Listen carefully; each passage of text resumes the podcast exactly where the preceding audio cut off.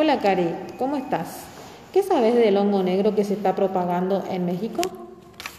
Hola Elisa, sí escuché en los noticieros que es una enfermedad que le afecta a pacientes que están con COVID o se recuperan. Dice que encontraron una infección micótica por hongos. Es una murcomicosis, se llama, que lo apodan hongo negro. Ataca agresivamente en la parte de la nariz, los ojos y algunas veces al cerebro, produciendo una parálisis facial. Los pacientes que son más sensibles a contraer este tipo de infección, dice que son los diabéticos no controlados y los inmunodeprimidos. Eh, Miriam, ¿vos sabés cuáles son los síntomas Hola Cari, ¿cómo estás? Sabes que he escuchado en las redes sociales que los síntomas principales de, esta, de este hongo negro son dolor de cabeza, hinchazón de cara y fiebre. Tanto, también en los diabéticos sus principales síntomas son dolores nasales, obstrucción en un lado de la cara, dolor de cabeza en un solo lado, hinchazón o entumecimiento, dolor de muelas, aflojamiento de los dientes, decoloración de la nariz, su visión es borrosa, tienen dolor de pecho, dificultad para respirar y tos con sangre.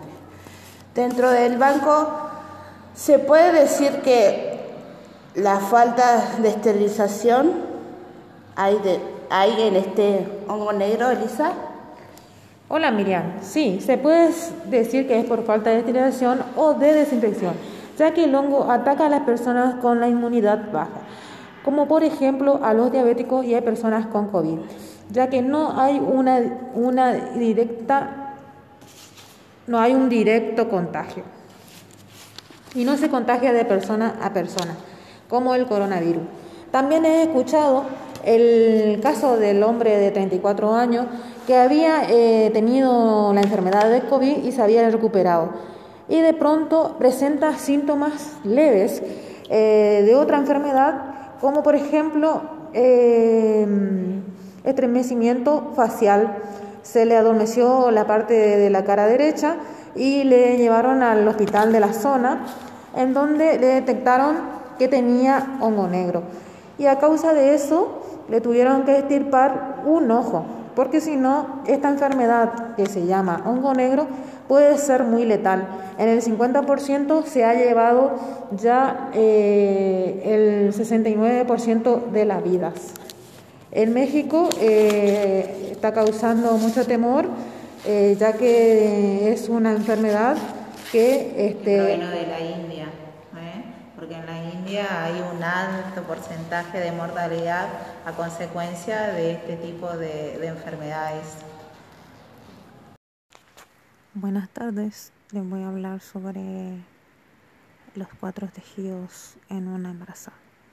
En primer lugar, le tenemos al tejido muscular que están en los brazos y en las piernas y en la pelvis y en el útero para un mejor eh, descenso y aumento del tejido muscular del útero para un buen sostén del feto y este, elasticidad en la pierna para poder este, tener un buen parto.